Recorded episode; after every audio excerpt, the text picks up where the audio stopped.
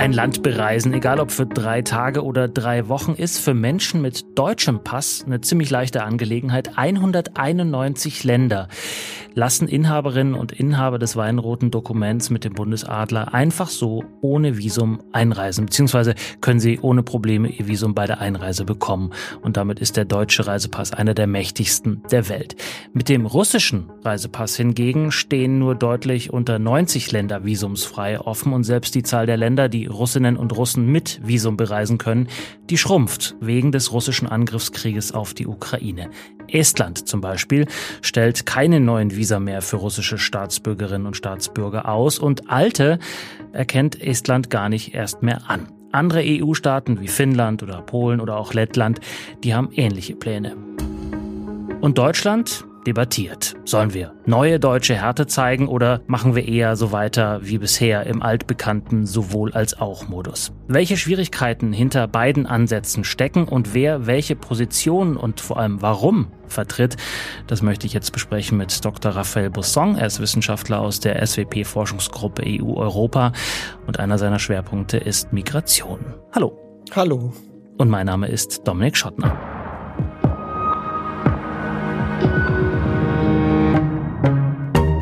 Herr Busson, für alle, die diese ja noch recht frische Debatte vielleicht äh, nicht ganz mitverfolgt haben, worum geht's da aktuell und wieso gibt's diese Debatte? Also der erste Auslöser für die wirkliche öffentliche Wahrnehmung war eine Rede von Zelensky vor rund zwei Wochen, in der er gefordert hat, wirklich alle Russen aus der EU und dem Westen auszuweisen und in der er quasi allen Russen jetzt eine wirkliche Kollektivschuld für das Geschehnis und den Angriffskrieg in der Ukraine zugewiesen hat. Und ähm, diese emotionale Rede war, sagen wir mal, der Hintergrund für eine länger laufende Debatte innerhalb der Union und innerhalb insbesondere nordosteuropäischer Staaten, der baltischen Staaten, wie eben mit russischen Touristen und anderen Besuchern umgegangen werden soll. Und vielleicht als letztes Element dazu, gerade in Finnland, einer der wichtigen Akteure in dem Spiel, wurde eben auch gleichzeitig die Wahrnehmung größer, dass wieder so eine Rückkehr zur Normalität stattgefunden hat, zumindest teilweise. Also dass wie früher Russen einfach für Tagesausflüge über die finnische Grenze kommen und einkaufen gehen. Das war lange Zeit wegen Corona und diesen anderen Restriktionen nicht möglich und begann jetzt gerade eben wieder im Frühjahr. Mhm. Wenn wir schon bei diesem Frühjahr sind, wie ist denn oder wie war die Einreise russischer Staatsbürgerinnen und Staatsbürger in die EU, vielleicht am Beispiel Deutschlands, denn geregelt bislang? Also grundsätzlich gibt es mit Russland seit 2007 ein Abkommen zwischen der EU und Russland zur Visaerleichterung. Russische Staatsbürgerinnen und Staatsbürger bleiben visampflichtig. Die Beantragung ist aber etwas günstiger und schneller, als es jetzt für manch andere Drittstaaten in der Welt ist. Und äh, tatsächlich war auch Russland fast eigentlich durchwegs der größte Brocken in den Visa-Anträgen in Normalzeiten. Also äh, teilweise mehrere Millionen vor Corona-Zeit und nach Corona-Zeit ging das gesamte Reisebewegungsvolumen ja zurück, auch wegen den unterschiedlichen Impfstoffen. Dann kam es jetzt runter auf mehrere hunderttausend, also schon noch weniger als, sagen wir mal, vorher. Aber jetzt könnte man eben wieder zurückgehen zu diesem ursprünglichen Regime und das hieße dann Visumsantrag, erleichterter Visumsantrag und tatsächlich mehrere Millionen pro Jahr für die Schengen-Zone. Aber äh, auch erleichterter Visumsantrag heißt, man muss zu einer deutschen Vertretung in Russland gehen, egal ob es die Botschaft ist oder Konsulate ähm, in anderen Städten und muss da vorstellig werden, um zu sagen, warum man nach Deutschland möchte. Ja, so ist das in der Regel und äh, das ist in Russland auch nicht eine unerhebliche Hürde, weil das Land ja auch so groß ist. Und da muss man dann natürlich entsprechend Unterlagen dazugeben. Was ist die Reiseroute? Was sind die Ziele und Zwecke der Reise? Ist man versichert und so gleich? Na, so alle, alle möglichen Verwaltungsakte damit abklären. Aber ja, es gibt da eben verschiedene Stufen und ähm, es ist etwas günstiger und in der Regel einfacher für Russen, als es eben zum Beispiel für jemand aus Marokko oder ich weiß nicht, noch schwieriger Jemen oder Sudan wäre. Mhm. Jetzt habe ich schon eingangs gesagt, dass gewisse EU-Staaten schon äh, die Forderung Zelenskis, des ukrainischen Präsidenten, quasi umgesetzt haben oder auf dem Weg dahin sind. Estland zum Beispiel, das ja an Russland grenzt, hat gesagt, wir teilen jetzt keine neuen Visa mehr aus und alte, die wir ausgeteilt haben, die gelten jetzt nicht mehr. Ähm, wie begründen die das denn? Ja, also die historischen und politischen Beziehungen zwischen den baltischen Staaten und der Russischen Föderation sind ja nun wirklich sehr angespannt und schwierig. Und äh, die Balten sind äh, auch schon vor dem Angriffskrieg mit die kritischen Staaten gegenüber der Russischen Föderation und der Außenpolitik. Und jetzt wird eben die aktuelle Lage zum Anlass genommen, zu sagen, wir können eben nicht, wie ich angedeutet habe, zu einem halben zumindest Status quo zurückkehren, sondern müssen klare Kante zeigen. Und es ist, steht uns eben als souveränen Staaten frei, die Einreise zu kontrollieren. Und da schöpfen wir alle Mittel aus. Ähm, diese Nichtanerkennung von ausgestellten Visa ist ähm, jetzt nicht flächendeckend, da sollen Ausnahmen gelten, aber es ist recht freihändig. Ja, also es wird eben auf politischer Grundlage argumentiert. Und da muss man jetzt eben genauer hinschauen, kann man das rechtssicher auch nach EU-Recht machen oder geht es darüber hinaus, was bis jetzt schon praktiziert wird? Vielleicht noch ein letzter Gedanke. Man muss natürlich aber auch anerkennen, äh, bevor die aktuelle Debatte stattgefunden hat, gab es ja schon auf beiden Seiten praktische Beschränkungen. Also Konsulate wurden zum Teil geschlossen, Diplomaten wurden ausgewiesen, man macht sich gegenseitige Vorwürfe. Also das hatte schon einen Vorlauf, der jetzt eben so eine Zuspitzung erfahren hat. Mhm. Auch Reisebeschränkungen durch zum Beispiel äh, Flüge, die auf einmal nicht mehr stattgefunden haben. Es rein physisch schwierig war, vom einen ins andere Land zu kommen, wenn man nicht gerade den Landweg wählt. Jetzt gibt's aber ja den Schengen-Raum und wenn zum Beispiel eine Russin, ein Russe ein Schengen-Visum aus Deutschland hat und über Estland damit in die EU einreisen möchte. Geht das denn jetzt noch? Ähm, ja, das ist im Detail manchmal nicht ganz so einfach, dass man sagen kann, äh, mit Schengen-Visum ist man dann vollkommen frei in seiner Wahl der Ziele. Es ist schon so, dass man im Prinzip dort den Schengen-Visum-Antrag stellen soll, wo man sich dann auch tatsächlich hauptsächlich Betonung auf hauptsächlich den Aufenthalt haben will. Also wenn man sagt, ich will jetzt drei Wochen in Griechenland Urlaub machen, dann sollte man eigentlich bei den Griechen den Antrag stellen und nicht bei den Finnen einen Tag in Helsinki sein und dann nach Griechenland fliegen. Das ist also schon so vorgesehen. Aber wer kontrolliert das? Wie kann man das dann genau kontrollieren? Das ist in der Praxis sehr schwierig, wird auch bisher kaum gemacht. Also ist es schon real so, dass ja, solange nicht sonstige Notfallmaßnahmen eingezogen werden oder wieder flächendeckend Binnenkontrollen stattfinden, dass dann so eine Bewegungsfreiheit innerhalb der Schengenzone da ist, ja. Dann abschließend zum Status quo noch. Wie wird denn in Russland reagiert auf diese restriktiver werdenden Einreisebestimmungen?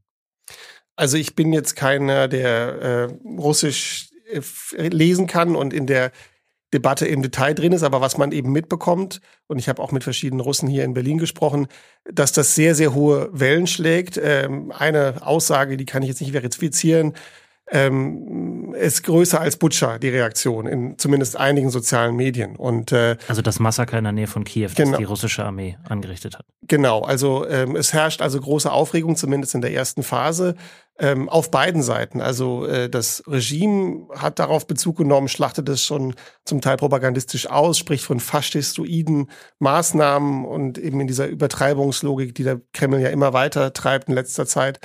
Und unter den Regimekritikern ist man natürlich sehr besorgt, ob man jetzt den letzten äh, Weg in die EU äh, verliert. Und dann darüber hinaus gibt es aber auch, auch auf Seiten der Russen äh, Leute, die argumentieren, ja, wir müssen das anerkennen und äh, wir können nicht so tun, als ob der Status quo weitergeführt werden kann. Also es ist eine sehr heiße Debatte unter Russinnen und Russen selbst. Nicht ganz so heiß, aber intensiv geführt wird ja die Debatte in Deutschland darüber. Täglich fast kommen da neue Kommentare, neue Meinungen, neue Meldungen dazu. So ganz grob, was ist denn der Vorschlag der Bundesregierung dazu? Wie verhält die sich zu den Entwicklungen in Estland und Finnland zum Beispiel? Also auf Seiten der Bundesregierung ist nach meiner Kenntnis nach bisher die Linie, dass man diese Vorstöße der baltischen Staaten nicht so in dieser Form unterstützt, sondern dass man sagt, äh, es braucht eben weiterhin Möglichkeiten für insbesondere Regimekritiker, das Land zu verlassen. Und es sollte keine, wenn man den Begriff nutzen will, Kollektivschuld äh, allen Russen zugeschrieben werden, sondern das sei immer noch hauptsächlich ein Krieg, der durch das Regime und durch Putin entschieden würde. Und ähm, deshalb sollte man damit Vorsicht agieren. Aber innerhalb Deutschlands nimmt eben auch diese Debatte verschiedene Wendungen. Zumindest einige Akteure in der Opposition fordern da jetzt entschlossener, sich an die Seite dieser nordeuropäischen Staaten zu stellen, härter zu agieren. Und auch innerhalb einiger der Regierungsparteien gibt es unterschiedliche Meinungen. Also zum Beispiel eine Europaabgeordnete der Grünen ist explizit für weitere Beschränkungen, während, während zum Beispiel ähm, innerhalb der Bundestagsfraktion das anders gesehen wird. Hm. Vielleicht hören wir äh, exemplarisch mal dazu Omid Nuripur, einen der beiden Vorsitzenden der Grünen, wo man ganz gut raushören kann, dass es äh, keine so ganz leichte Angelegenheit ist. Ich verstehe die äh, emotionale Lage derjenigen, die der Meinung sind, gerade bei den riesigen Zustimmungswerten, die Putin hat, äh, muss man auch klar machen, dass das so nicht geht. Auf der anderen Seite ist natürlich äh, äh, das Erleben von Rechtsstaatlichkeit etwas, was sehr, sehr hilfreich ist, gerade gegen solche Diktaturen. Aber richtig ist auch, dass wir noch einige seine Hausaufgaben haben, diejenigen nicht mehr in die EU zu lassen, die Putin aktiv unterstützen. Nawalny hat auf die Hunderten von, von Oligarchen, die Teil des Systems Putin sind, hingewiesen, die weiterhin äh, shoppen fahren nach Saint-Tropez. Und äh, das ist kein haltbarer Zustand. Er spricht da die russische Elite an, die weiter fröhlich, wie er es nennt, Geld ausgibt. Ähm, wie viel Emotion ist da dabei und wie viel echte, harte, nachvollziehbare Politik ist da dabei bei diesen Vorschlägen? Also ich kann jetzt nicht belegen tatsächlich, wie viele Touristen immer noch zum Shoppen aus Russland an die Côte d'Azur fliegen. Ähm, da geht es um Bilder und Symbole. Ich würde mal behaupten, die Zahlen sind vergleichsweise gering. Aber klar, ähm, ich denke, es ist auch vollkommen legitim, da eben möglichst restriktiv agieren zu wollen. Aber was eben jetzt wichtig ist, ist, dass man wirklich genauer hinschaut. Das ist vielleicht ein bisschen trocken und auch langweilig und ähm, ich kann auch nicht behaupten, dass ich ein konsularischer Sachbearbeiter bin, aber wirklich nach bestem Wissen und Gewissen glaube ich, kann man da mit eher technischen Verwaltungsakten einiges kontrollieren, nicht alles, aber einiges und da gezielter drauf zugreifen als jetzt, wir müssen alle Russen rausschmeißen oder wir müssten keinerlei Tourismus mehr zulassen. Mit diesen Argumenten kommen wir, glaube ich, nicht weiter, denn Wiesen, die für die Schengen-Zone gelten, sind eben sehr abgestuft und es gibt nicht das Touristenvisum, sondern es gibt Kurzzeitvisum für unterschiedliche Zwecke und da muss man eben unterschiedliche Formen von Reisen auch nach wie vor zulassen und und das ist eigentlich, glaube ich, die Aufgabe, die vor uns liegt. Mhm. Und das Gegenargument zum Beispiel der baltischen Staaten oder auch äh, Finnlands ist ja, ähm, wir haben das ja schon jetzt viele Jahrzehnte probiert, es hat ja nicht geklappt. Ähm, was entgegnet man dieser Haltung, die ja durchaus auch plausibel klingt? Also ich verstehe, dass auf diesen Staaten, sagen wir mal, eine härtere Linie auch historisch begründet wird und es Deutschland jetzt nicht ansteht, wieder den Oberlehrer zu machen und zu sagen, ja, wir haben ein besseres Verständnis von Rechtsstaatlichkeit oder wir haben eine besondere historische Verantwortung. Da haben wir in Deutschland ja auch dazu gelernt, dass wir da manchmal etwas selektiv auf solche, sagen wir mal, Konzepte zurückgreifen. Trotzdem ähm, glaube ich, ist es auch fair zu sagen, ähm, selbst wenn wir die Verletzlichkeit und auch die schwierigen Erfahrungen der Balten und auch der Finnen anerkennen, ähm, müssen wir jetzt nicht übers Ziel hinausschießen. Und da gibt es auch mit diesen Staaten, glaube ich, gar nicht so viele Differenzen, wenn man genauer hinschaut, zumindest nicht mit Finnland, die ähm, auch für Restriktionen sind, aber auch gesagt haben, sie wollen zumindest Besuche für familiäre Zwecke und auch für natürlich humanitäre Zwecke immer noch möglich machen und das entsprechend zu priorisieren. Also ich sehe da schon eine Zone, an der man sich einigen kann und der man auf Sachebene sich da auseinandersetzen kann. Letzte Frage zu dem Komplex. Ähm, die EU ist ja nicht das einzige Zielland von russischen Touristinnen und Touristen oder Menschen aus Russland, die ihr Land verlassen wollen, sondern auch Nicht-EU-Länder. Gibt es da Bewegung, die sich vielleicht innerhalb dieser Diskussion auch äh, zeigt?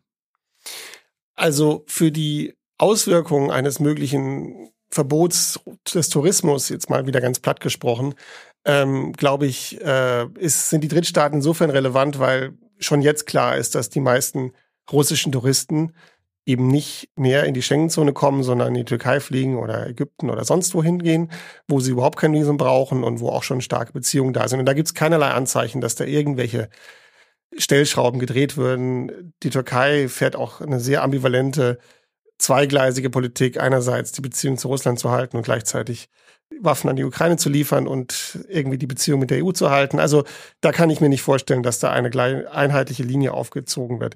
Was ich wichtiger finde, und da kommen wir schon wieder einen Sprung in die Verwaltung rein, ist ähm, zu sehen, dass es für europäische Staaten möglich ist, zumindest nach Ermessen in solchen Drittstaaten Russinnen auch einen Visumsantrag zu erlauben. Also wenn jetzt jemand in der Türkei ist, ein Russe, und der jetzt nicht als Tourist unterwegs ist und von dort aus vielleicht nach in die Schengenzone will, weil er Dissident ist oder vielleicht auch andere Gründe hat, dann kann auch eine Vertretung vor Ort dort so einen Beant äh, Antrag mal annehmen. Das ist in der Regel nicht vorgesehen und da sind sie auch vorsichtig. Man will ja nicht irgendwie Visum-Shopping jetzt Konsulat zu Konsulat machen. Aber in dieser Lage wäre das, glaube ich, vertretbar. Also insofern kann man, glaube ich, Drittstaaten einbinden, ähm, aber nicht für Sanktionen gegenüber Russland als Ganzes.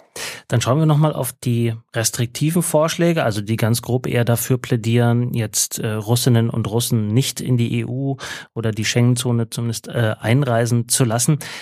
Sie haben ja auch mit ein paar Menschen gesprochen, die vielleicht äh, überblicken können, was so Folgen wären von solchen restriktiven Vorschlägen. Was sagen die denn? Ja, klar, es kommt darauf an, mit wem man spricht. Ähm, viele Ukrainer und auch andere osteuropäische ähm, Akteure sind natürlich oft sehr dafür und sagen, na, die vergleichsweisen Härten, über die sich jetzt einige Russen be beklagen, das wäre doch nichts und das würde nur zeigen, wie privilegiert die immer noch denken.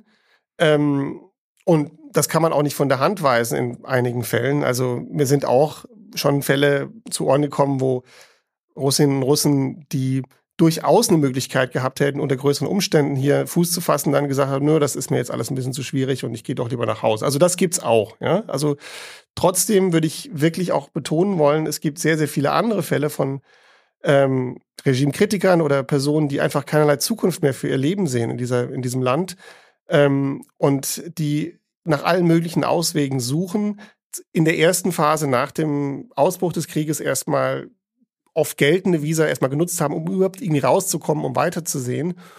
Und die machen sich natürlich jetzt sehr, sehr große Sorgen, denn ähm, klar kann man auch sagen, es müsste mehr humanitäre Visen geben oder diese Leute sollten Asyl stellen und das mag auch im Einzelfall angemessen sein, aber nicht für jeden sind diese Kanäle passend und nicht jeder will jetzt schon entscheiden, ich bin dann für die nächsten 20 Jahre weg, es gibt kein Zurück.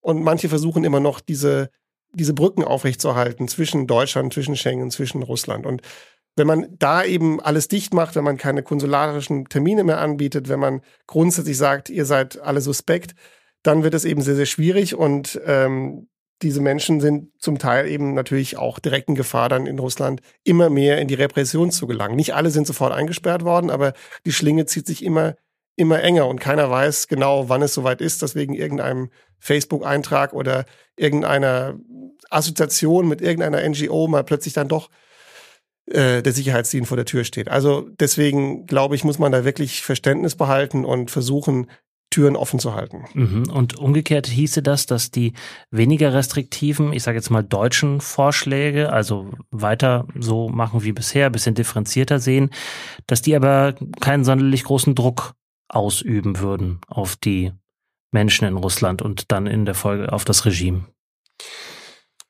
Also wir müssen wirklich mit den Ebenen hier aufpassen, was für welches Argument spricht.